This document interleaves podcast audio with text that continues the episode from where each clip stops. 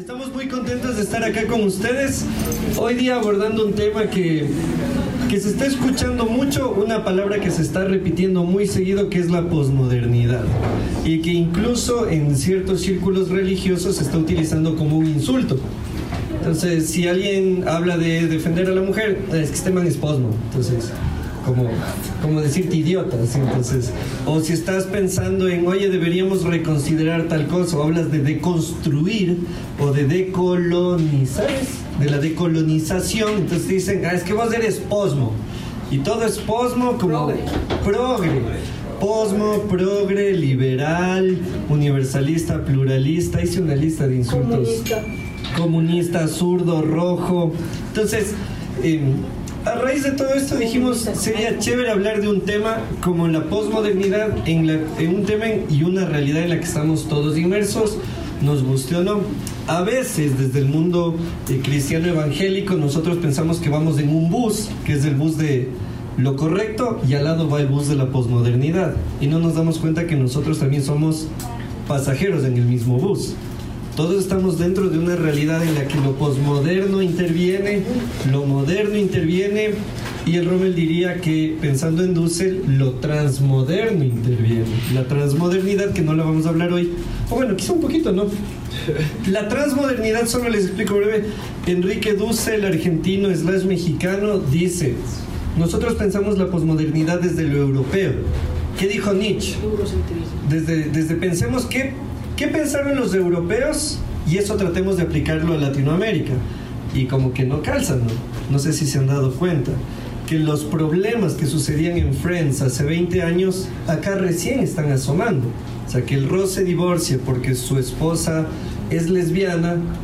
En Estados Unidos, en Europa ya se estaba hablando eso hace 20 años. Aquí recién es un tema que está saliendo. Entonces Dussel dice, no podemos aplicarnos nosotros categorías europeas porque no somos europeos. Porque, como diría García Márquez, nosotros no vivimos una edad media. A punte plomo nos hicieron saltar esa época. Entonces él habla de lo transmoderno. Y entonces él empieza a repensar la situación ya no desde lo euro, sino desde lo latino. Entonces son tres términos que échenle un ojo, lo moderno, lo posmoderno y lo transmoderno. La transmodernidad lo habla Dussel. Trans también es una palabra que ahora ya es insulto. Para algunos, no debería ser. transporte, por ejemplo. es alguien que tiene una estatura pero cree que tiene otra. transporte. Malísimo, ¿no? Muy bien. Entonces, hay algo que queríamos eh, conversarlo. Primero, para quienes vienen por primera vez, bienvenidos, bienvenidos a Biblia y Filosofía. Este es un espacio, un encuentro que tenemos eh, cada mes. Aquí está mi querido Rommel, está mi querido Samuel Melo, esos dos sí saben de lo que vamos a hablar hoy.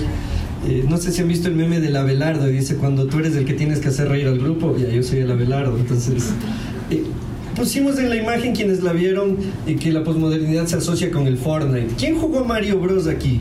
Sí, sí, me imagino todo. ah, cierto.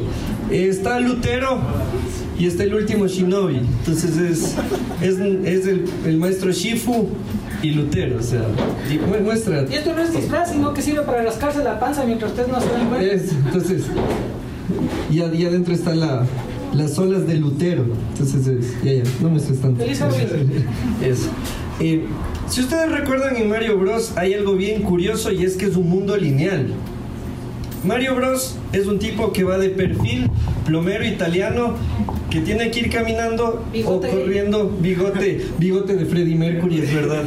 Y tiene que saltar. Y Mario tiene una misión, rescatar a la princesa. Pero lo único que tiene que hacer es no morir.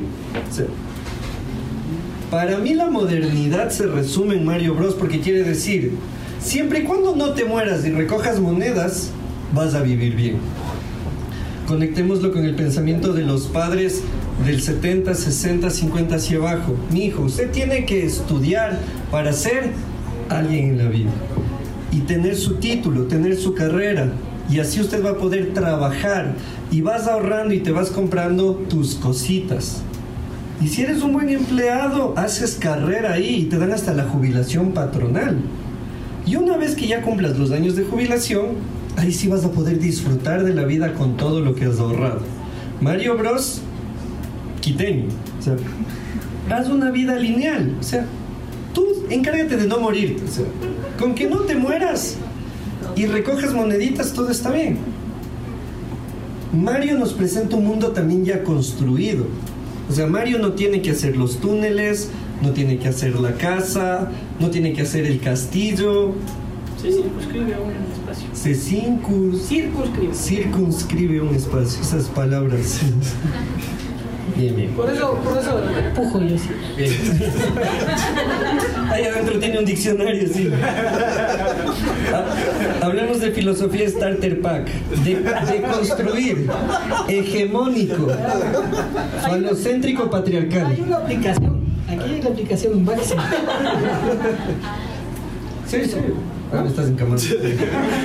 Entonces, Mario está en un mundo ya construido en el que todas las reglas ya están dadas, que para mí, y por eso estamos tres para ir conversando, y recuerden que todos los que tengan algo para aportar, para preguntar, también es bienvenido. Mario se desenvuelve en un mundo ya hecho. Por eso planteamientos como el de la familia de Miguel en Coco no tienen mucho sentido. Somos una familia que hace guaraches, o sea, es las chancletas. o sea, esto hacemos y esto nos dedicamos, nuestro mundo ya está construido. No te salgas del margen porque es entrar en peligro. O sea, ¿para qué? Por eso Mario no tiene muchas opciones. Es adelante, atrás, saltar, disparar. En Super Mario 3 tiene el traje de mapache que vuela, que ya es mucho para Mario volar. Ya es bastante. Entonces, el mundo de Mario es un mundo lineal. Ahora, ¿qué tiene que ver el Fortnite aquí? Antes del Fortnite tenemos que mencionar al Minecraft. Si tú, si tú jugaste Mario o Super Mario, probablemente no has jugado Minecraft. Entonces, tranqui, no hay drama. Pero Minecraft es un mundo en cambio en el cual no hay nada y tú construyes todo. En Minecraft tú recolectas madera, recolectas materiales y vas construyendo, y vas construyendo, y vas construyendo. A diferencia de Mario, en Minecraft empiezas a tener la incertidumbre del existir. ¿Qué hay? Es, ¿qué hay? Lo que yo haga. Y si no haces, no hay. En Mario, aunque no haya nada, aunque sea les tenía los enemigos, o sea, las tortuguitas para que le maten. Y de Minecraft, o para mí, del pensamiento de Minecraft, nace el tema del Fortnite 2.0. 2.0. Quienes jugaron Counter Strike o Call of Duty recordarán que es un juego en el que tú tienes armas y lo que tienes que hacer es matar a todos. Así, resumiéndolo claro. Bueno, Como la vida. como, como David y Goliath, no como la vida, exacto. Entonces, en el tema del, del Call of Duty, de Counter Strike, Black Ops, es el tema, eres el soldado, o sea, eres el bueno que hay que destruir a los malos. En Fortnite es una arena donde caen 100 gatos y el que sobrevive está bien. Y alguien dirá, pero Jimmy es como Call of Duty. En la lógica de disparar y matar a otros y no dejarte morir, sí. Pero resulta que tienes skins. Entonces en un juego eres Thanos, en el siguiente eres Batman, en el siguiente eres un peluche y en el siguiente eres John Wick. un plátano. Casi, casi como ser También hay hamburguesas. Sí. Se pudre el plátano, hermano. Ya cuando tienes unas semanas empiezas a descascarar el plátano. Y a Mario no le pasaba eso. Mario no se podría. Y uno dirá, pero ¿y qué tiene que ver esto con, con la realidad nuestra? ¿Qué tiene que ver Fortnite con, conmigo, veinteañero o treintañero? ¿Qué tiene que ver que vos cada día seas alguien diferente? Y te diría, no tendrá que ver con que tú seas profesional. Y a la vez que chaucheas con tu profesión, pero no alcanzas a reunir, entonces le pides el carro a tu papá y le haces Uber, pero igual no alcanza, entonces te abres un emprendimiento con un pana de sushi a domicilio en Instagram. O sea, pasamos de lo único a lo múltiple. Mario solo necesitaba ser plomero. Nosotros, en cambio, cada día tenemos que elegir qué skin vamos a utilizar. Por eso Fortnite para mí tiene que ver mucho con la posmodernidad. Soy, soy malísimo jugando Fortnite. O sea, no me dan las manos. Porque yo entiendo, puedo jugar PUBG porque tengo que ir con la pistola y disparar y no dejarme disparar. Pero en el Fortnite tienes que construir a la vez. O sea, a la vez que vas corriendo y vas seleccionando un arma, vas construyendo el camino y vas construyendo paredes. Yo no vengo de ese mundo. Yo solo me defiendo y ataco. En la posmodernidad, la incertidumbre es la regla y sálvese quien pueda. Por eso asociamos hoy día lo posmo con el Fortnite también. Y tenemos al Rommel que tiene un hijo que juega Fortnite. Pensador del Fortnite. La, primera vez que, el Joab me pidió que le, permita jugar Fortnite, eh, no le paré bola. Y le dije, dale. Y empezó a jugar. Y la típica del man es, pero juegas conmigo y uno dice, ya, buenazo. Y como vos dices, me, me faltaron dedos, hermano, porque tienes que hacer muchas cosas a, la vez. Y cuando veía yo eh, eh, el, juego, eh, como vos dices, ya después reflexionando bien esto, ves el, el componente posmoderno en este juego, ¿no es cierto? Uno, no tienes referentes. Vos decides dónde caes, tienes tu equipo, cada persona en el equipo es diferente, es diverso eh, no mantienes eh, una identidad de un juego al otro. O sea, eso fue un balazo a la cabeza a mí, que crecí con el Combat, con el Cobra, donde vos agarrabas el Rambo y eras Rambo toda la vida. Y no, acá algún día, un día eres mujer, ¿Eh? el otro día eres hombre, al otro día eres plátano, al otro día eres hamburguesa, taco al otro día eres Papá Noel eh, vikingo. También. Y, listo. Y entonces, sí, así es. Y entonces, eh, el Fortnite maneja eh, una lectura muy inmediatista de la, de la cultura, entre comillas, ¿no es cierto? Que es el posmodernismo. Hoy somos. nos gusta el Reiki, hoy. Mañana amanecemos oyendo Intilimani. Sí saben que es Intilimani, ¿no? Sí, ya. Si no Google. Si no Google, sí, bueno, anótenme en Google. Intilimani. Ya les voy a poner una canción. Es música, es música eh, latinoamericana eh, del altiplano, música andina, ¿no es cierto? Les voy a poner. Y al otro, y en la tarde ya eres emo, ¿no es cierto? Pero en la noche te, te vistes super fashion para irte a la farra en el mejor lugar. O sea, viste, nos movemos. Y tu grupo de amistades, está el emo, está el metalero, está el pro transversales, etcétera, etcétera. y chévere, y, te manejas en ese mundo, vives en el Fortnite. Y, lo más tenaz es que el, el, el postmodernismo tiene un componente súper profundo, y ese componente es la violencia. Lo que le faltó al Minecraft es que te den una AK-47 y que encuentres eh, balas por todo lado y matar al que se te asoma, porque eso es matar al que se te asoma. El componente de violencia es impresionante y el componente de, violencia en nuestras eh, sociedades, sean pequeñas o sean grandes, es impresionante. Les puedo decir yo, ahora me tocó agarrar bus para irme desde la casa hasta la oficina y literal, tuve que entrarme a puñetes para subirme al bus y bajarme de igual manera. yo, yo digo, ¿cómo quiere el alcalde de Quito, las autoridades, que no haya violencia cuando no hay un buen sistema de transporte donde te permita por lo menos tener tu espacio vital? Y dicen, no iba, después de la puñetiza, el cambio de, emociones, ¿no? Iba abrazado de un señor venezolano, o sea, respirándole aquí en el oído, que después me dijo, vea señor, eso, así, yo medio como y después dijo, vea señor, usted ha sido chévere, le dejo a mi esposa para que le abrace hasta que llegue a la marina, y iba abrazado la señora también ahí, conversando. Y, es el tema, ¿no es cierto? Componente violento, componente no hay referentes identitarios. Acordémonos que la modernidad, el posmodernismo aparece con la caída del muro de Berlín. Aparecen los dos grandes relatos, Occidente-Oriente, capitalismo socialismo. Y entonces eh, aparecen todas estas eh, necesidades de representación de individuos.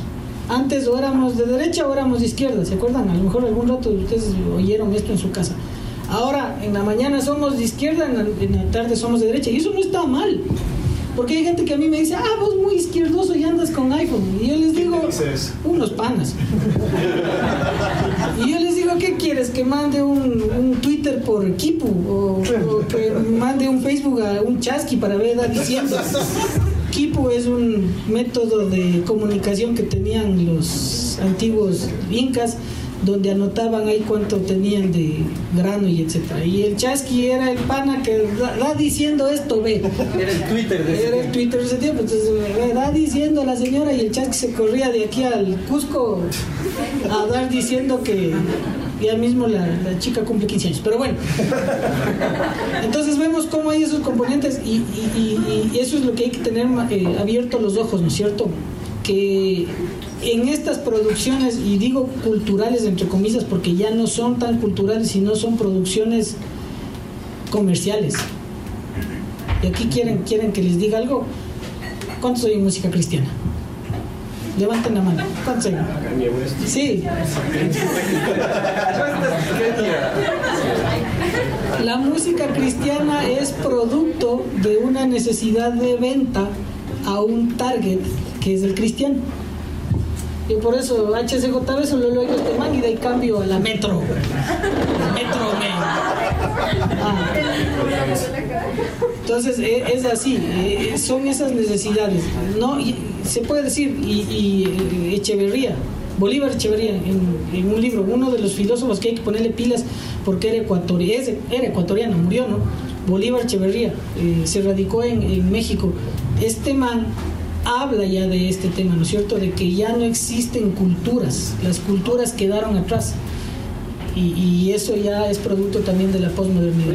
Hay algo que quisiera que tú menciones, Rommel. Estábamos conversando y el Rommel decía, en la modernidad se creó cultura. Ahorita en lo posmo ya nos está creando cultura, solo nos estamos valiendo de lo creado. Es, es como, a ver, vos quieres pegarte algo que tenga identidad, te vas y te pegas un plato de tripas. ¿Sí o no? Un jaguar locro, un, una fritada, ¿sí o no? Un locro. O sea, vos te pegas, eh, vos te pegas un locro y te acuerdas de tu abuelita. La colada morada, vos te pegas la colada morada y dices, ¡ay, mi abuelita! Pégate una McDonald's, una triple con queso. ¿De qué te acuerdas? De nada. Del cardiólogo.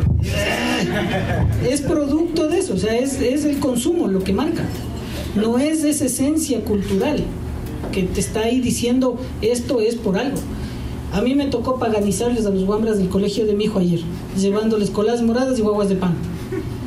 Y entonces lo primero que hice es hacerles entender a los manes de qué viene la colada morada y la guagua de pan. Y es, eh, no sé si bendecir, pero es festejar a los muertos, honrar a los muertos, porque la memoria es algo que se ha perdido con la posmodernidad. No tenemos memoria. Y eso es brutal. A los hijos, no sé si prohibido olvidar, pero a los hijos ya no tienen memoria, la memoria de corto plazo. A mí, gracias a Dios, no tengo memoria de corto plazo, pero tengo, pero tengo memoria. Entonces yo sí me acuerdo, no me olvido. y entonces es algo que también tenemos que, que volver. La última película de culto eh, lo que va de la historia y de Hollywood estoy hablando fue el Club de la Pelea. ¿Cuántos han visto el Club de la Pelea? Allá tenemos que llegar. En serio, allá tenemos que llegar con un componente de la fe en Cristo Jesús.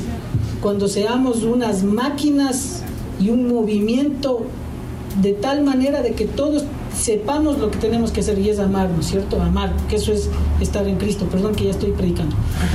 Pero entonces es la última película de culto, no hay más. Y por eso les decía, ahora yo les veo a ustedes y a mí me pasa lo mismo. Como ya no hay referentes identitarios a qué anclarte, vos buscas dónde, donde sí se crean todavía referentes identitarios y no es en Occidente, ahí le doy la razón a Dussel, es en Oriente. Por eso, ¿a cuántos les gusta los, el manga Manga, sí, manga, el ¿qué más hay? Anime, ¿qué más hay?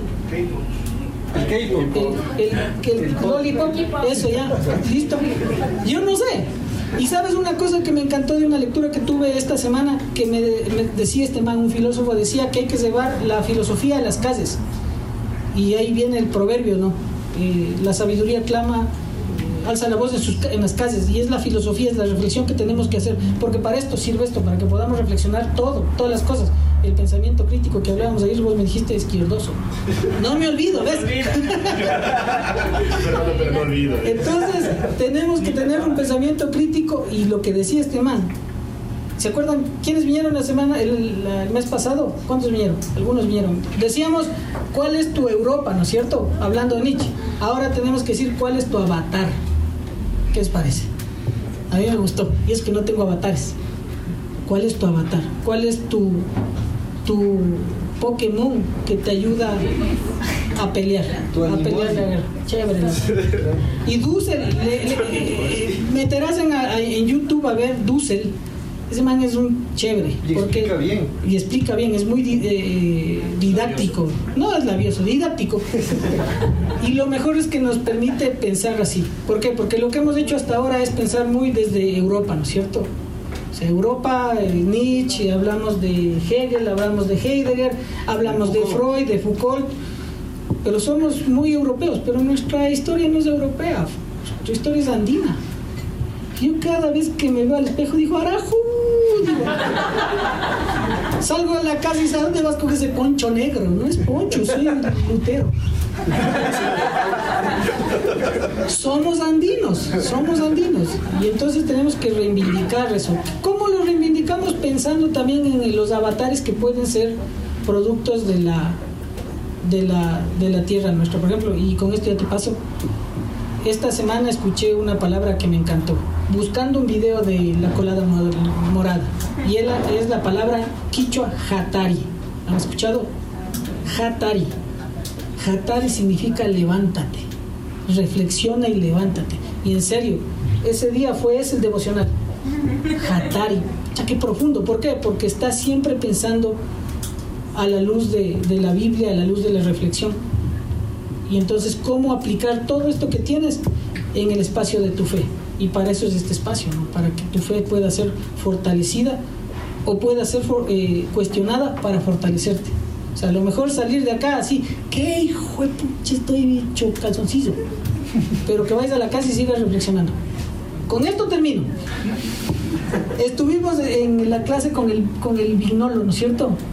Y yo soy cuéntales, un... Cuéntales quién. Vignolo es un, es un eh, filósofo francés que da clases en la, en la católica y tiene camisas chistosas. Ese es Vignolo. Ya le hiciste avatar al man. Entonces, este man es muy eh, de la corriente fenomenológica, ¿no es cierto? Y yo soy más heideggeriano, de la corriente ontológica. ¿Sí?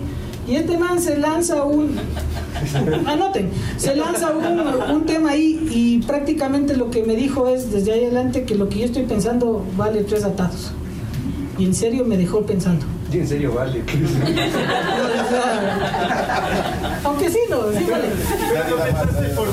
Lo pensaste por vos mismo, eso ya. Claro, y ese es el punto. Entonces, llegar al, al punto de reflexión que puedas pensar eso, que puedas ser crítico que en todo caso agarres la Biblia y critiques la Biblia porque eres persona de la iglesia o vas a la iglesia o naciste en una familia cristiana, tienes el derecho y tienes el deber de ser crítico. Y esto te, decía a ustedes, ¿no? A mí sí me calienta que venga alguien que nunca ha pisado una iglesia y critique la iglesia, porque no tiene fundamento. Podrá tener eh, razones, pero tienes que tener un fundamento. ¿Cuál es el fundamento? crítico desde donde estoy parado para ser mejor donde estoy. Y eso yo creo que es el, el motivo de esto, ¿no? Que podamos a ustedes inquietarles la mente y que podamos reflexionar en todas estas cosas. El postmodernismo es eso, ¿no es cierto? Es un embudo donde nos han metido a todos. Hay muchos que dicen que el, el postmodernismo es el último extertor del capitalismo y yo pienso eso y por eso es que estamos volviendo a pensar, al menos en algunos grupos, en ecoteología, en justicia social, Misión etcétera, integral. misión integral. ¿Por qué? Porque hay bastantes eh, filósofos, eh, sobre todo latinoamericanos, no eurocéntricos, que piensan que hay una posibilidad diferente a un capitalismo que nos ha traído al postmodernismo. Después les cuento sobre los millennials, porque me parece que es una falacia también. Nos quieren encasillar, o les quieren encasillar a ustedes en un, en una categoría, en una definición. Ustedes son millennials, por tanto lo que les interesa es el teléfono y el café. Y, no es así, es riquísimo, pero no es así. Porque los millennials... Porque no sea verdad, no porque sea millennial. En el último, en el último eh, terremoto de México, fueron los millennials catalogados los que más hicieron por la gente que estaba eh, enterrada en, las cosas de esos, en los edificios. Y en la última marcha que hubo fueron los millennials los que nos mantuvieron informados de lo que estaba pasando en la, en la sociedad, ¿no es cierto? Porque fueron los millennials los que armados con esto que tanto nos critican, nos dejaron ver qué es lo que estaba pasando alrededor. O sea, que no se cataloguen como, ay, el millennial le importa solo venir vestido como vintage, el teléfono con megas y el cafecito en la otra mano. No, no es así. Esa es una categoría europea. Ahora sí. último samurái. Todo lo que dijo antes no es cierto. vale, vale tres atados. Por hacer deporte filosófico, quizás podría comenzar con. Eh, en la primera reunión que tuvimos de Biblia y Filosofía, yo terminé básicamente diciendo el tema de, de la moral, eh, ese tema de tiene derecho a opinar el que tiene corazón para ayudar. Entonces creo que va justo con la idea de que no tiene fundamento para criticar la iglesia aquel que no ha pisado la iglesia o que no ha participado en la esta. Pero al mismo tiempo es una falacia lógica, porque de cierta forma eh, la verdad no depende de dónde sale y es la falacia de la semilla, o sea, la falacia del punto de origen. No significa que si es que alguien sale con una verdad en una cuna de oro francesa, o si es que alguien sale con una verdad en un pesebre por ahí en, el Cusco. Entonces, el hecho de, de, dónde, de dónde salga la verdad no, no es lo que determina si es verdad o no.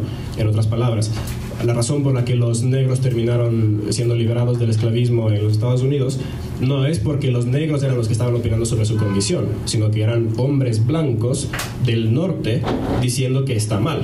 Entonces, es la misma falacia que sucede con el hecho de que si no tengo útero no tengo derecho a opinar, por ejemplo, sobre el aborto. No tiene que ver con quién eres, sino cuál es el argumento. Así que quizás por deporte criticaría solo ahí, pero no porque me importe mucho. Luego, si es que vamos al tema de posmodernismo. Ya son dos a los que no les importa. con mi mujer. Y quizás ahí hay. Tú eres generación X, así quedaría. Claro. Generación X. Entonces, ahí, por ejemplo, ahí hay una diferencia en el tema respeto de una generación a otra. Porque, claro, yo soy millennial, él es millennial, y él me baña en respeto todo el tiempo y todo el tiempo me siento humillado por la cantidad de respeto que me da. Yo procuro darle ese mismo nivel de respeto, pero de cierta forma mi condición de generación me ha enseñado que el respeto, eh, en especial hacia arriba, tiene que ser destruido. Más bien, el respeto hacia abajo es el que tiene que nacer. Entonces va justamente hacia los sectores marginales, a los que han sido oprimidos y tales. Entonces el respeto no se debe al que está arriba, sino al que está abajo. Entonces quizás es un fruto de, eso el comentario, pero eh, si estamos haciendo un análisis de Fortnite, de millennials y de postmodernismo, es un es una fanesca brutal porque no necesariamente van todos en conjunto y la ironía de que esté vestido como, como japonés tiene que ver justamente con el hecho de que el posmodernismo, así como la gran mayor parte de ideas que consumimos, son europeas. O sea, eh, yo lo he escuchado bastante a Dussel y me encanta la propuesta que hace. Es muy pensada, es muy refinada, pero el, el, océano de contenido intelectual que existe en el mundo es europeo. Es una, es una gota eh, lo de Dussel. Y, y, la idea esta de mi norte es el sur, la que siempre has mencionado, también me fascina, también me fascina porque pone el mundo al revés. Ah, pero, pero hay que entender cómo partimos. Y claro, si hablamos de posmodernismo, hay que entender qué mismo es el posmodernismo. Y el postmodernismo no es una categoría filosófica, es una categoría de la sociología, de la misma forma que los millennials. Son categorías sociológicas y la sociología es una ciencia muy nueva. extremadamente nueva. Sí, sí, es de cierta forma bastante... eh, Está muy sujeta a interpretación. O sea, no hay un método muy claro dentro de la sociología. Ah, si es que hablamos en, en términos eh, de Karl Popper, es una pseudociencia porque no es falsificable. O sea, puedes sacar una interpretación de una situación política, una interpretación sociológica, pero no puedes falsificarlo, porque ¿cómo compruebas lo contrario? ¿O cómo puedes desmentirlo? Entonces, vale la pena ver la historia de cómo vamos.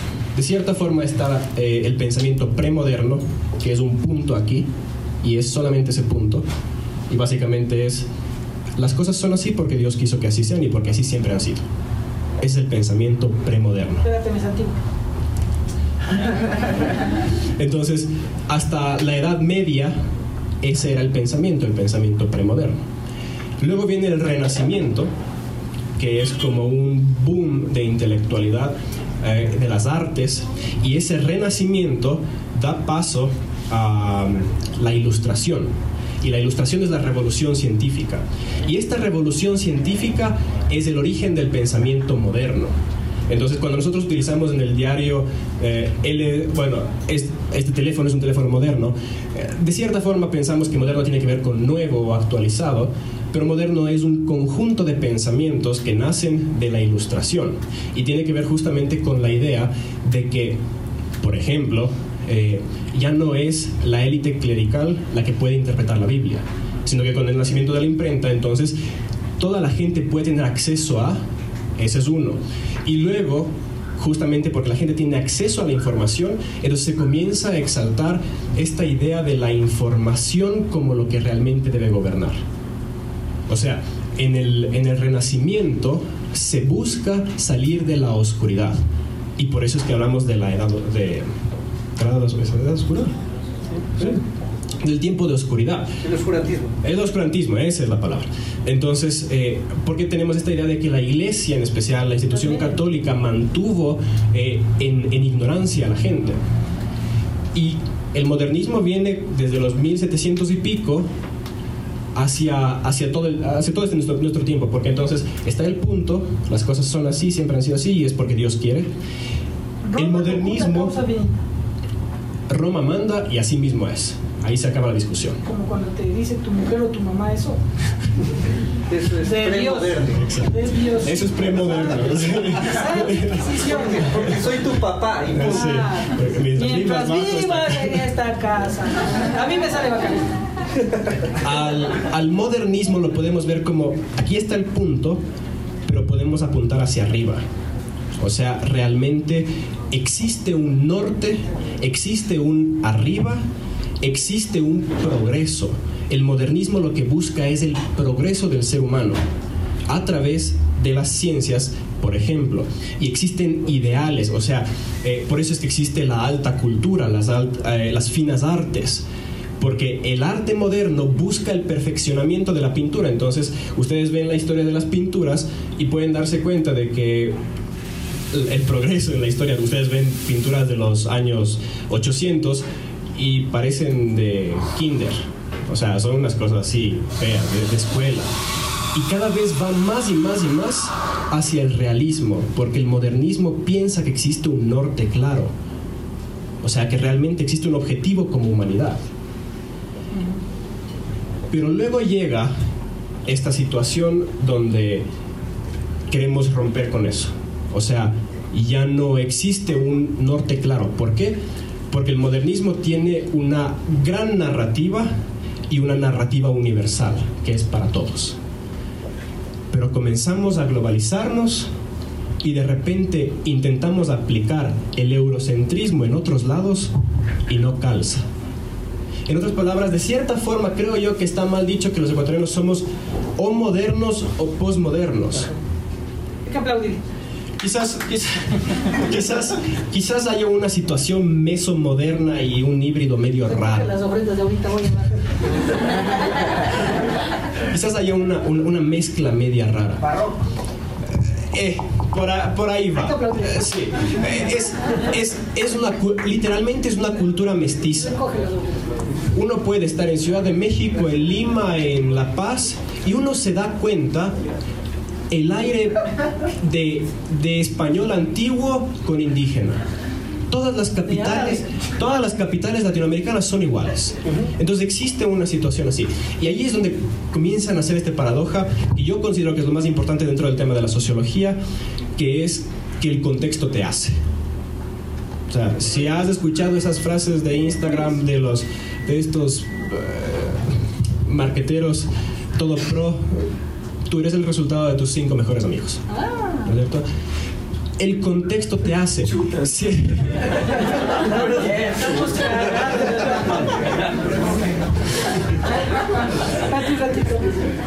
Mami, tenías razón. Porque al fin y al cabo, el tema sociológico, el tema sociológico, y como estábamos hablando de que el posmodernismo es una, una forma de pensar, mucho más el tema de las generaciones. La generación de los olvidados, los, boomers, los X, los millennials, los centennials. No es que realmente eh, el momento que se marca el 1980, entonces se cambia el ADN humano. No tiene que ver con eso, tiene que ver con el contexto que se cambia y cómo reacciona el ser humano a eso. Entonces, yo de cierta forma puedo defender el eurocentrismo desde que en 1800 y pico, ¿cuál era el interés de un filósofo francés de estar pensando en los indígenas bolivianos? No existía. no existían para él. O sea, no, no había ninguna razón de estar pensando el mundo desde ellos. Existía la comunidad europea. Ahora bien, con la invención de los aviones, con la invención de la Internet, el mundo se ha hecho mucho más chico y tenemos una comunidad global. Entonces tiene mucho más sentido que pensemos en una comunidad global. Y ahí tiene sentido de que un saber muy localizado como el europeo no necesariamente se aplica aquí en el contexto indígena. Entonces, de cierta forma el postmodernismo nace con una ira y una represión en contra de ese gran ideal que sale de un punto hacia un norte específico y te dice, no existe un norte específico, el norte puede ser el sur, o podemos irnos al este o al oeste, porque cada contexto necesita lo suyo propio. Ese es el postmodernismo. El postmodernismo no, no es que eh, está el renacimiento, modernismo y nace el postmodernismo y estamos acabando el postmodernismo. No es una cuestión de tiempos, es una cuestión de pensamiento. Entonces, el renacimiento da paso al modernismo y el modernismo cohabita dentro del el postmodernismo cohabita dentro del modernismo como una protesta en contra de. Entonces, Esa es la definición de transmoderno de ya. Bueno, es que, es que de cierta forma, de cierta forma, de cierta forma, pero es que Dussel, Dussel, ¿de dónde saca eso? De las definiciones del posmodernismo que es americano y es europeo. Entonces, esa es la belleza de un Dussel que hace teorías transmodernas utilizando a los europeos. No hay forma de hacer pensamiento 100% local, porque ya no vivimos en una comunidad indígena en medio de la selva. No hay forma. Entonces, el más grande pensador latinoamericano que hace pensamiento y filosofía y sociología desde, eh, desde un país tercermundista para países tercermundistas utiliza herramientas que ya fueron preparadas. Entonces, ese es el tema. No necesitamos, no necesitamos fregarnos la cabeza con eh, odiar a los europeos por cierta cosa, solamente porque nos colonizaron. El concepto de descolonización no existiría si no fuera por los europeos. Entonces, hay que entender cuál es el marco general de las cosas y ver si es que realmente ciertas batallas tienen sentido lucharlas y echar las culpas a quienes no necesariamente son culpables. Ahora sí, pon la niña de tus ojos y pásales. dos cosas, dos cosas, chévere. Co- coincido con vos, no, no coincido en la en el panorama que estás haciendo porque yo sí concibo como que eh, hay un modernismo y una edad media, un modernismo y un postmodernismo y ahora se está hablando de un post-postmodernismo. Eso lo están hablando ya en pueblos como el que visitaste recién, ¿no es cierto? Eh, los japoneses. Pero sin embargo, eh, Dussel habla de la transmodernidad y lo que vos decías sobre el pensamiento, el etos barroco, que es ese componente crítico que tenemos nosotros porque somos, y valga la, la redundancia o valga la, la, la mención a Kafka, somos cucarachas porque somos parte de un montón de cosas que nos han ido formando. Si yo les digo eh, Hello Kitty, a todos eh, se les imagina Hello Kitty, ¿no es cierto? ¿Sí o no? Y si les digo, ¿qué será? No sé, algo que esté muy de moda ahora, eh, algo muy de moda. Pikachu. Pikachu. ¿Viste? También se imaginan. Todo eso nos ha formado. Ya no. No, no, no. Salió la película este año, y no sean así. Bueno, ya soy ya viejito ya. Entonces nos dan Menudo. menudos. Somos, somos componentes de un montón de lecturas y de discursos que nos han hecho y lo que vos dices es tal cual. No podemos renegar del europeo. No podemos renegar del europeo. No podemos renegar tampoco de lo indígena. Aunque no somos indígenas, aunque no somos europeos. Pero tenemos que usarlo a nuestro favor. Entonces ahí vos decías de la otra vez, ¿no es cierto? La frase de, de- del rebelde este de, De calle 13. de Calle 13. Me infiltro en el sistema y exploto desde adentro. Me infiltro en el sistema y exploto desde adentro. Y el Son tema palabras de Hitler en realidad, que es, que es básicamente Nacionalsocialismo. Sigue, la- sigue las reglas hasta que puedas cambiarlas. Exacto. Exacto. Y es de influencia. ¿Han, han visto ustedes en el, en el Supermaxi? No me pagaron por esta mención, pero en el Supermaxi hay unos libros que hablan de influencia y persuasión y cuestan 10 dólares y están al frente de los huevos blancos. No se olviden. De las De cubetas. las cubetas de huevos, ya, sí, sí, ya. Tú no andas atrás moderno. O sea, hay huevos negros los de codorniz. Bueno, el tema es que la influencia y la persuasión también te dice eso. Y te dice, sigue la corriente para lograr tu objetivo. Te metes en el sistema. Pero otra frase que me gusta y este man dice, "Y Adidas no me usa. Yo uso Adidas. ¿Qué es lo que vos dices sobre la derecha? Eh, sí, señor. ¿Vos dices de la derecha o yo digo de la derecha? Él dice. Ah, vos dices de la derecha. Claro, o sea, dijeron de ti de que tú utilizas, la, bueno, tú dijiste que utilizas la derecha. Yo he reconocido que la derecha me utiliza. Eh, ¿Viste? Entonces, la misma, el mismo estilo. ¿Por qué utilizas zapatos Nike? Porque son cómodos y punto. ¿Por qué utilizas eh, iPhone o Huawei o lo que te dé la gana? Porque me ayuda a estar comunicado. Pero mis convicciones y mi, eh, como pues, mi construcción teórica, ontológica, epistémica, depende de mí mismo. Mi fe mismo se mueve en varias aguas. Ayer nomás, no, ayer me dieron una clase a mí de teología práctica, ortopraxis diría yo, a la vena.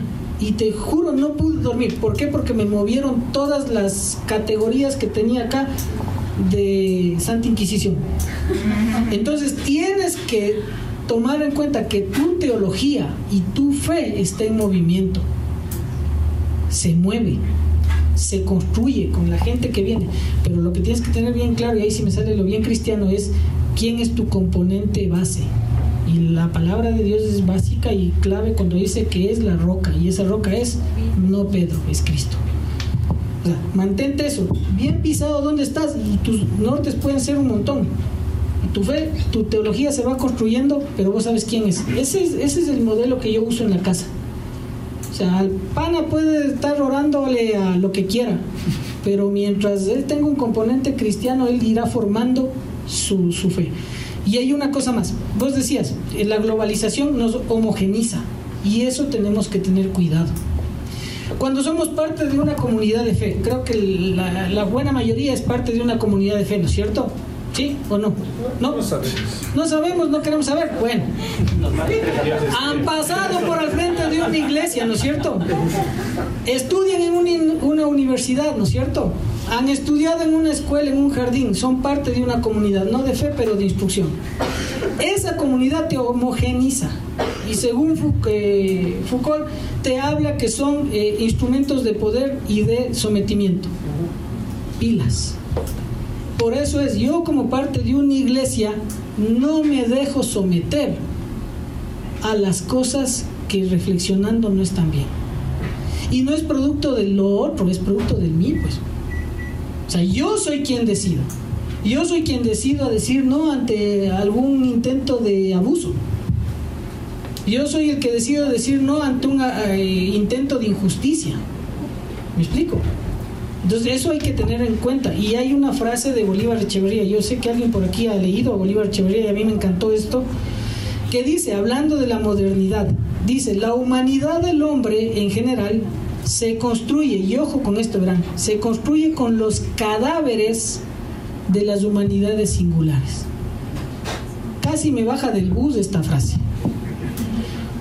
Porque cuántas veces en nuestra singularidad estamos muriendo por hegemonizarnos o por globalizarnos o por encajar en un todo.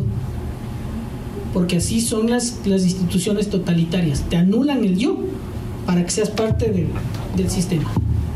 Entonces hay que tener cuidado. ¿Qué hay que hacer? Pensamiento crítico. Le te decía vos, ahora ya el pensamiento crítico no es eh, obra y gracia de la izquierda. Antes fue así, nació con la dialéctica eh, de izquierda, pero ahora si vos te metes a YouTube y pones TED Talk con respecto a pensamiento crítico, sale un man ahí todo chévere, vintage, diciéndote cinco tips para el pensamiento crítico en tus negocios. ¡Pa! Y ahí me duele a mí porque el pensamiento crítico era de izquierda pura. Compa.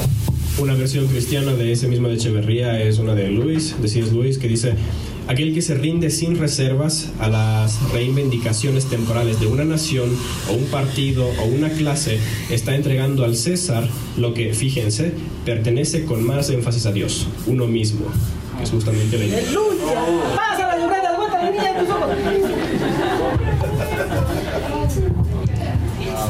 Aquí pongan sus monedas. Por eso tienen que, por eso tienen que seguirle en Facebook. Si venga, sa- sale con esas notas. Samuel Melo.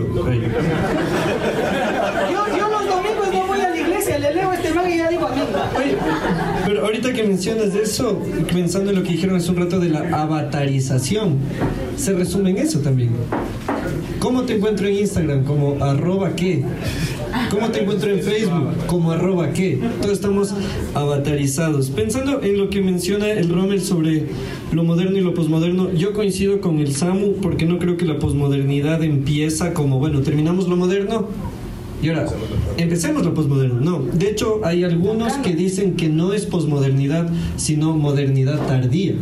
Acá sí. O sea, es todavía, sí, la muerte, reconfiguración o alguna cosa de la modernidad que vivíamos y que se está configurando. Ahora, vos decías, eh, ¿hacia dónde va la posmodernidad? Se, se está hablando mucho ahorita también, bueno, ya hace algunos años. Lo, más bien, lo raro es que nosotros nos Un enteramos de tarde. eso, Un ejemplo práctico de eso. Lo que les decía de eso de que el contexto te hace, entonces hay, hay sociedades que van trabajando, ¿no es cierto? Por ejemplo, la europea y la americana van desarrollando tecnologías como la telefonía fija, con Alexander Graham Bell, toda la cosa, luego salen los celulares y todo. Entonces, digamos que los millennials son aquellos que utilizaban celular principalmente y vieron el desarrollo de la internet con los diferentes tipos de conexiones, toda esa cosa. Pero hay países africanos que sin haber jamás construido líneas telefónicas, la mayor parte de la población ya tiene celular. Entonces hicieron el salto de la incomunicación a directamente smartphones, ni siquiera solamente celulares, sino smartphones que tienen acceso a internet y más gente, por ejemplo, creo que en Nigeria, que el 73% de los nigerianos dice tener acceso a Facebook y el 71% de nigerianos dice tener acceso a internet. En otras palabras, ellos no vivieron el progreso de la evolución de la tecnología, sino que para ellos les llegó todo de una y no saben diferenciar el hecho de que Facebook está dentro de la Internet. Entonces, por eso es que digo que el contexto hace que pienses de cierta forma y claro, si es que los que están a la punta de todo tipo de desarrollo tecnológico, ellos son los que tienen el derecho de nombrar y categorizar como quieran y luego nosotros tenemos que hacernos calzar el poncho como quieran. Hay una película así mismo clásica de los ochentas que se llama Los dioses están locos, ¿han visto? Claro. Y se trata de un pueblo aborigen africano que un gringo iba tomándose una Coca-Cola y se acaba la Coca-Cola y no tenía dónde botar y bota por la ventana y paca en medio del- de la tribu esta. Y estos manes, primera vez que ven el vidrio y empiezan a pelearse y a un montón de cosas así bastante cómicas por tener esa botella y le dan usos. El- ahí, ahí viene el valor de uso, el valor de cambio, ¿no cierto? El valor de cambio tiene que ver con lo, con lo comercial, el valor de uso quiere, tiene que ver con lo, lo si- simbólico para vos. Una, una foto, una foto eh, tiene un valor de, de- de simbólico, un valor de uso, no un valor de cambio, a menos que seas modelo y te digan cuánto por la foto, ¿no? ¿Cuánto por el pack? Ya, entonces, eh, hay otra cosa. Por ejemplo, nosotros que somos ya más mayores, que Nosotros veíamos en una película un par de zapatos y nos encantaba, ¿no es cierto? Y decían, ¿cuándo llegará ese par de zapatos? O quien éramos medios rockeros, para que venga una, un grupo del exterior era pucha, pero imposible y venía con años. O sea, cuando Metallica ya estaba sacando el tercer álbum, nosotros recién aquí encantados con el, con el segundo, con el Kill Em All, claro. Y por eso es que para los mayores, cuando vino Metallica, tocó llorar eh, cantando el himno nacional, ¿no? Llega a la iglesia así, pastorcito, por favor, disciplíneme. Y así fue. Y entonces ahora no, pues. Ahora uno va caminando por ahí, por el, eh, por el condado, cualquiera de estas notas, y ve ahí un Bull Amber. Bull Amber, ¿qué, hijo? ¿Qué venderán aquí? Y te metes, y es la misma ropa que está ahorita en Perchas en Madrid. La misma. Y que usa Hilson. Y que- no sé si usa Hilson o no. Pero es la misma. La misma.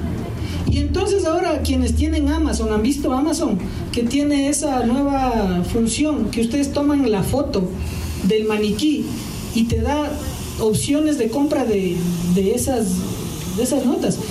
Y si tú haces esto desde Colombia, aquí todavía no, porque todavía vivimos en el Huasipungo, te traen a Colombia la ropa de Estados Unidos de percha, loco. Y antes no era así, pues antes teníamos que esperar a que hagan eh, en la serie, le traduzcan y venga acá y atrocide y muchas veces en español. Hostia, tío.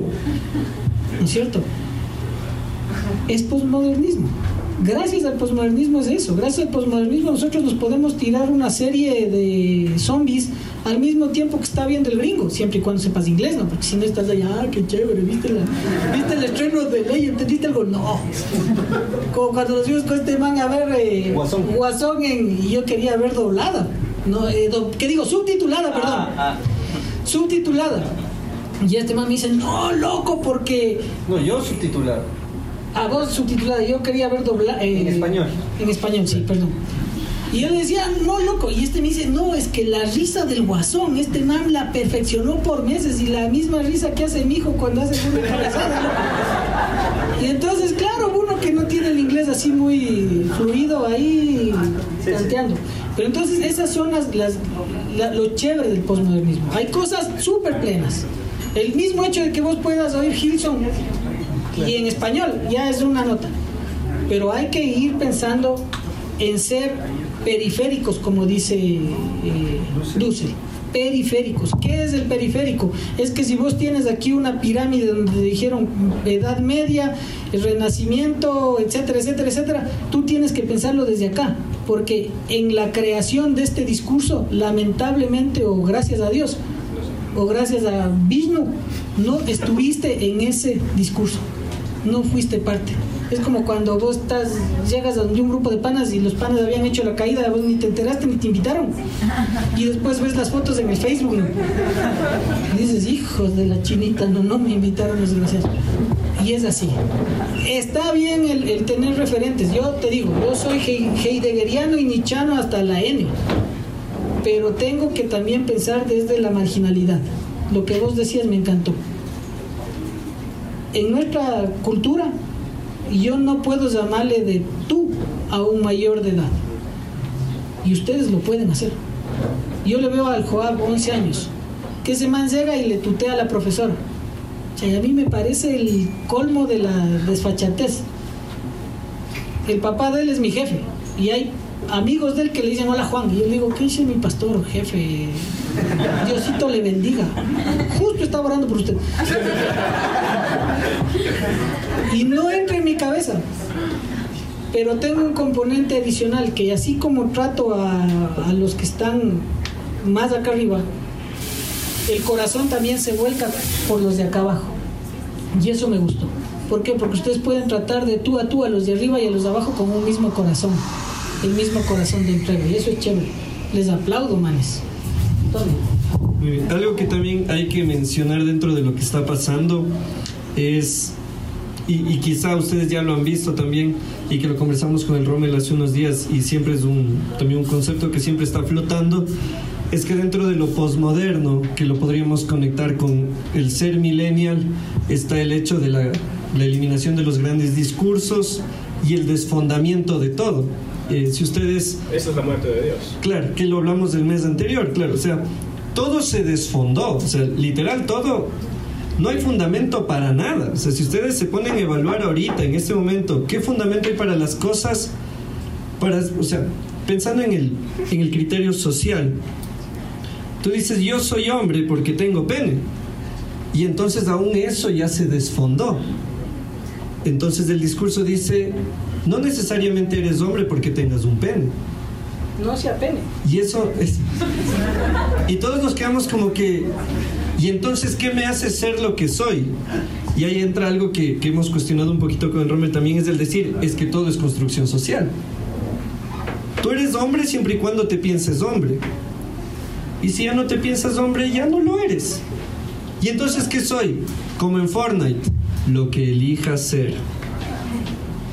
Entonces, conceptos así uno dice, no, fresco, pero es que está bien quitarle el fundamento o destruir ciertas paredes, ciertos fundamentos que nos pusieron. Sí, pero el gran peligro que está corriendo nuestra generación y las generaciones hacia el, hacia el frente es como dijeron hace un rato, no hay referentes. En eso ustedes saben, los que han venido ya algunos meses, aquí nosotros no estamos en plan moralista de decirte, no, esto sí, esto no, no, no, no. Lo que sí quiero es que podamos considerar eso. Porque en el afán de patear el tacho, podríamos terminar pateándonos la silla y cayéndonos sin tener idea de qué hacer, de hacia dónde apuntamos, de hacia dónde vamos. Y por eso es muy fácil también para los de generaciones anteriores tildar a los millennials por un par de tonteras. Los millennials no se quieren casar. Y yo este año en mayo, junio y julio lo que más vi fueron bodas. ¿Bodas de quiénes? De millennials. Es que los millennials ya no quieren tener hijos.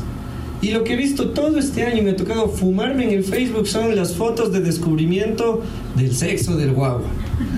¿Guaguas hijos de quiénes? De millennials. Primer récord.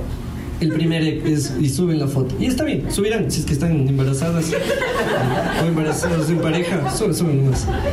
Entonces, e- es, es muy fácil caer en los dos lados. Es muy fácil para nosotros caer en decir, todo lo que nos enseñaron está mal, todo lo que nos dijeron no es como nos dijeron, botemos todo al trasto y ahora qué hacemos, veamos.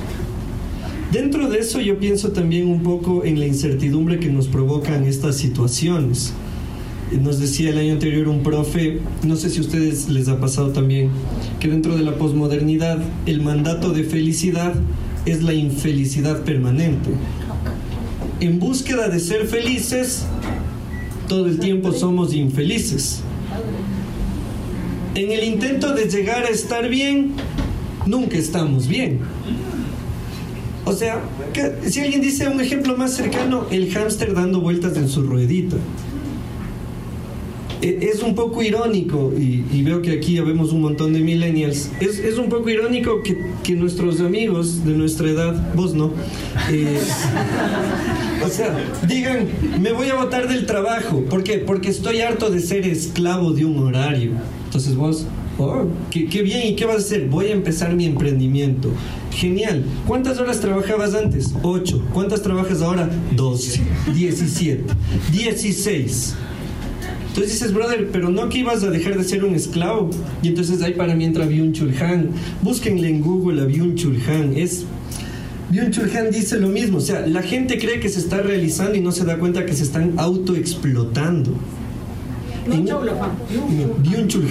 En este mandato de querer ser felices, nosotros mismos nos castigamos.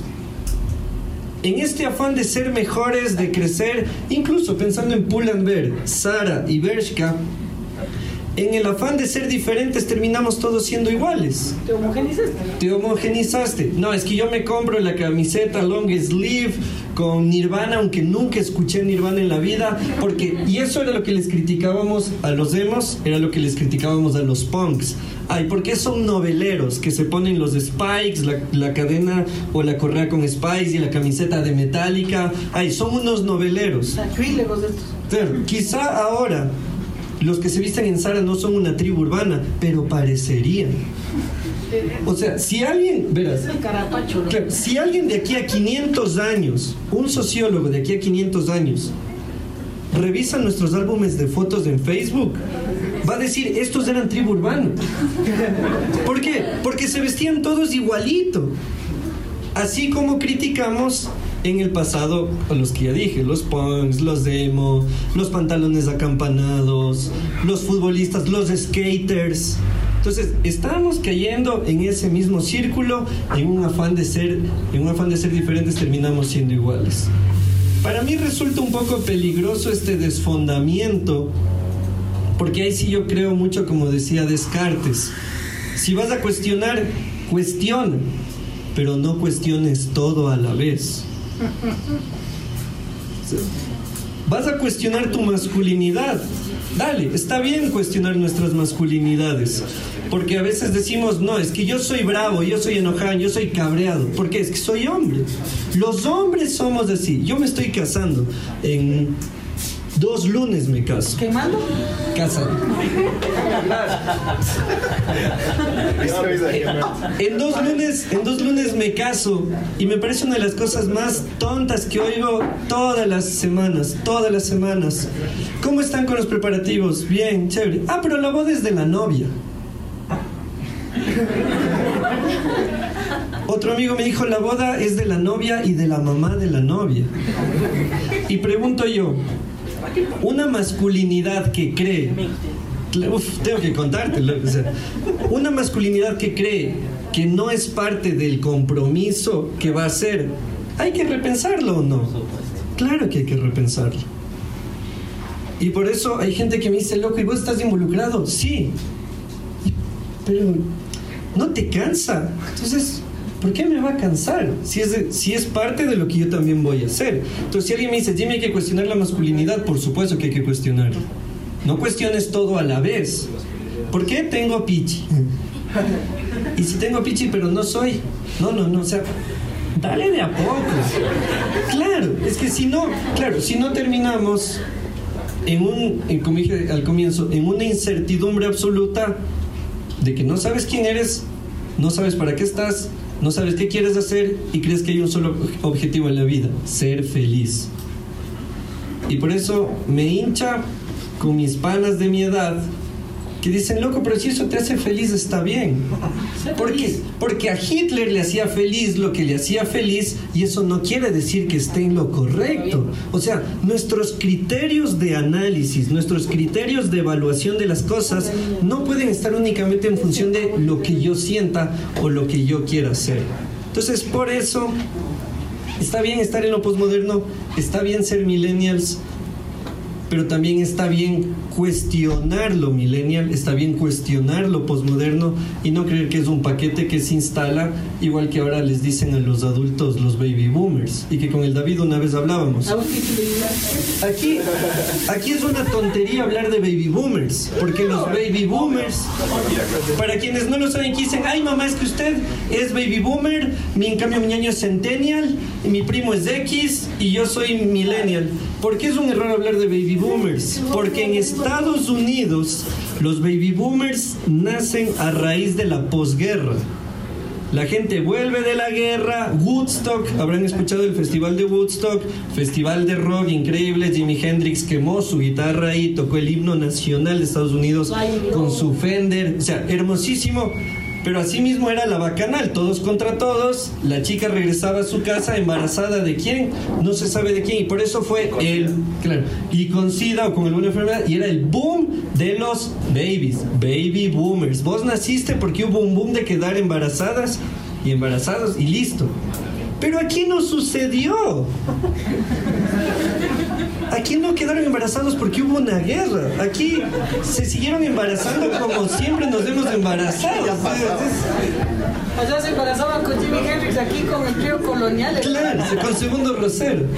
Entonces, por eso es clave repensar las categorías, porque si no termino, ay mamá, tú eres baby boomer, y le analizamos a la mamá con un análisis gringo a una señora que fue criada en la tola con televisión que cambiaba el canal con playo y que no vivió toda esta influencia externa. Coincido con el Samu en que no podemos pensar únicamente desde lo local, por el simple hecho para mí de que el idioma nuestro no es nuestro. O sea, partiendo desde ahí, si quisiéramos pensar en local, tendríamos que irnos a lo pre-inca. Porque es como dice Dulce mismo, o sea, Latinoamérica ya existía antes de 1492. Claro. Y tenemos que repensar eso también. Entonces, hoy quizá no es una de esas reuniones en las que, como la semana anterior, consejos de Nietzsche para creyentes, pero es el poder ir cuestionando qué es lo que la posmodernidad hace, pero yo sí invitaría a que no patiemos todo a la vez. Vamos de a poco, porque si no vamos a caer en crisis identitarias, vamos a caer en crisis, como dije hace un rato, del intento de la búsqueda de felicidad, la autoexplotación, y eso deviene sí o sí en ansiedad, en depresión, en perder comunidad. Entonces vamos de a poquito. Y si es que tú eres, tú tienes un trasfondo particular, no digas, ay, pero es que soy millennial, entonces tengo que tener iPhone. No, o sea, piénsate desde donde eres, desde, desde donde estás, desde donde te han criado. Y como decían hace un rato ellos también, no perdamos la memoria, porque somos fruto de lo que otros hicieron en y con, con nosotros también. ¿De vida? Eh, ya, ahí para quizás conectar con el tema de la filosofía, igual ah, mencionaste a Descartes. Y él es el padre de la filosofía moderna. O sea, él, con él nace. Él básicamente hace eh, el cuestionamiento de todo lo, que, todo lo que creo. Entonces, él rompe todo lo que cree para ver si es que volvería a creer de nuevo ahora que ya es adulto y que lo vuelve a pensar. Entonces, ese es el proceso de la filosofía moderna. Y eso ya fue, que por los 1700 o algo así. Luego, eh, lo volvemos a ver en el movimiento postmoderno con el tío Jack, con Derrida. Es básicamente la deconstrucción. Y no se puede hablar de, de postmodernismo sin deconstrucción. Y es un ejercicio demasiado importante que probablemente no estamos haciendo cuando utilizamos la camiseta de Che Guevara eh, comprado en, de forma irónica en Pull&Bear, porque también hay. Entonces, eh, cuando solamente es por estética, y ustedes pusieron el ejemplo de, de, de un chico que compró ah, la camiseta de, de. Frida Kahlo, Frida Kahlo, un chico cristiano, y le preguntaron entonces, ¿qué, qué vas a decir cuando vayas con esa camiseta a la iglesia de una mujer que era defensora de los movimientos LGBTI, del feminismo y cosas así? No me importa, me gusta. Entonces, claro, si ese es nuestro nivel de análisis, porque lamentablemente estamos viviendo en el mundo feliz de Aldous Huxley, donde estamos tan saturados de contenido. Estamos ultra saturados de contenido. Vivimos en un mundo infinitamente más complejo que hace 50 años. Entonces, no hay tiempo para analizarlo todo. Y, y sí se habla de eso.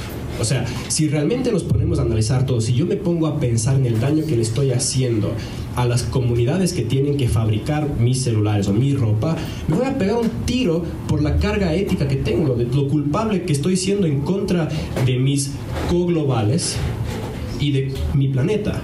Entonces, es más fácil apagar el switch y decir, no puedo en contra de esta de este pesar existencial, si es que realmente me pongo a pensar en el efecto que tiene la carne de res eh, y los efectos eh, del CO2 y un montón de cosas, si realmente me pongo a deconstruir todos mis actos en un mundo ultra saturado como en el que vivo, voy a reventar.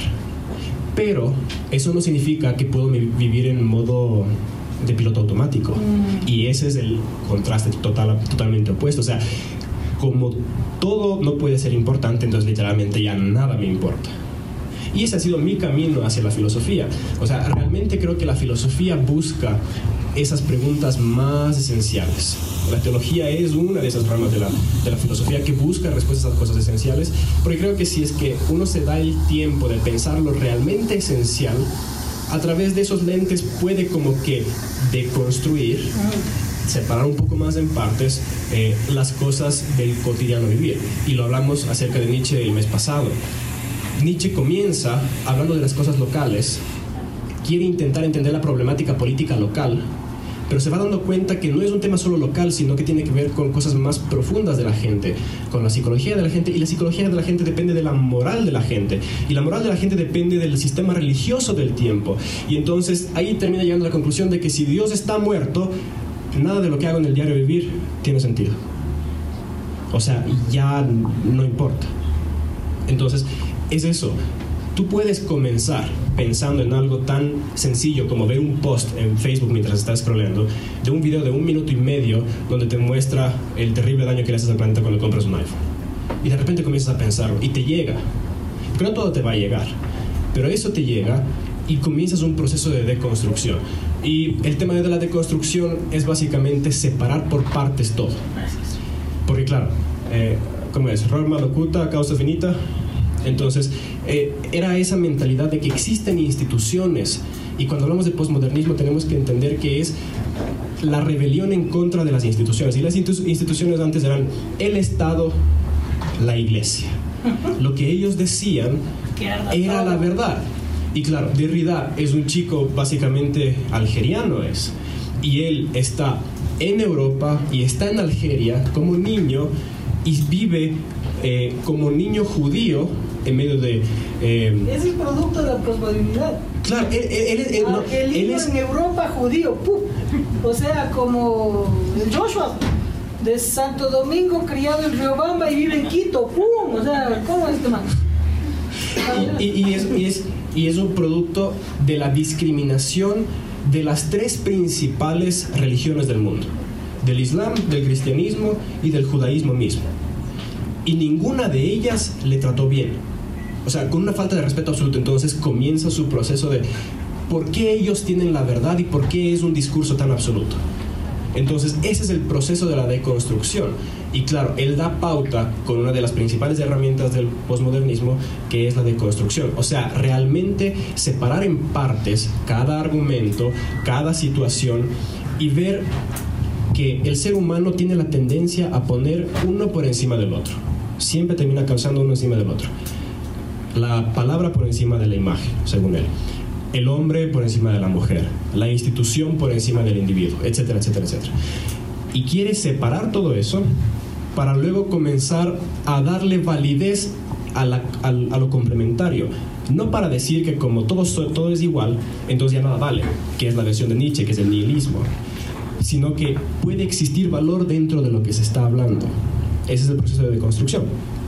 Y claro, luego tienes el otro extremo, donde vivimos en una cultura de chicos que están entrando a la universidad y aprenden el concepto constructo social. Y de repente aprenden que todo es constructo social. Y como ya todo es constructo social, que vive la fiesta, porque es solamente la idea de la sociedad y yo puedo irme en contra de la opinión de los demás, que es la versión pop de lo que está hablando eh, todo el movimiento postmodernista. Pero me encanta el ejemplo de los matrimonios. Porque a pesar de que anecdóticamente puede ser que muchos de tus amigos estén casando, estadísticamente hablando, somos la generación que menos se está casando y que más rápido se está divorciando. Y, no porque no quiera casarse, sino porque realmente había una, una sucesión de temas de divorcio y otras cosas que causan un miedo. Pero pensemos en esto. ¿Cuántos de nuestros amigos no piensan, por ejemplo, que el matrimonio es un constructo social? Y lo es. O sea, la única diferencia entre estar casado y no estar casado es firmar un papel, y no cualquier papel, sino en cierto lugar. Es eso, es una idea. Nosotros estamos de acuerdo, tú estás de acuerdo, estás casado, bacán, estamos casados. Es un constructo social, sí. Y entonces el primer pensamiento juvenil del chico que ha aprendido lo que es un constructo social y de que el matrimonio es un constructo social y de que probablemente es un invento de la, de la ortodoxia religiosa para oprimir y subyugar a la mujer, entonces dice, no me voy a casar, porque es solamente una idea y me puedo ir en contra eso. Pero, y es la parte más importante, todas las cosas que son difíciles para la humanidad mueren. Todas las cosas que no son naturales para los seres humanos terminan cayendo fuera. Solamente lo que surge del ser humano de una forma natural puede seguir viviendo. Y creo yo que la secuencia de pensamiento podría ser esta. Que yo me quiera acostar con una chica no es constructo social. O sea, eso les nace a todos. Muy bien. El hecho de que yo le embarace a una chica no es un constructo social. Eso también es un tema biológico que ya está. el hecho de que la chica queda muy deshabilitada en muchas de sus funciones cuando está embarazada, tampoco es un constructo social. En otras palabras, la reproducción lleva al embarazo, el embarazo lleva a la vulnerabilidad de la mujer y esa vulnerabilidad de la mujer lleva a una situación de compromiso. ¿Cómo formalizamos el compromiso?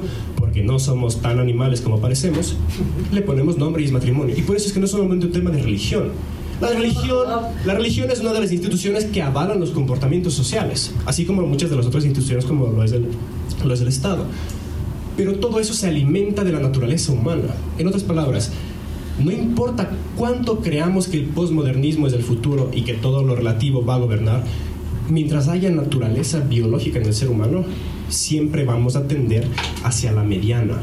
Las formas podrán cambiar, los rituales alrededor del matrimonio podrán cambiar, las condiciones para poder casarse y divorciarse podrán cambiar, pero siempre va a tender hacia allá. Y claro, una idea fantástica que quizás muchos no han escuchado es que podemos pensar que lo que ha llamado a la principal emancipación femenina ha sido las luchas de diferentes grupos de mujeres alrededor del mundo pero no hemos pensado que quizás, por ejemplo, uno de los principales factores de emancipación femenina es el invento, el invento del método anticonceptivo. Realmente que la mujer puede tener relaciones sexuales sin temor a embarazarse es una de las cosas que hace a las mujeres más libres. Y esas son las cosas que terminan eh, marcando el contexto para que la cultura, el etos, la moral de la sociedad que vive ese contexto termine cambiando. Y por eso es que los millennials son diferentes a los eh, baby boomers, porque el contexto físico y real es diferente.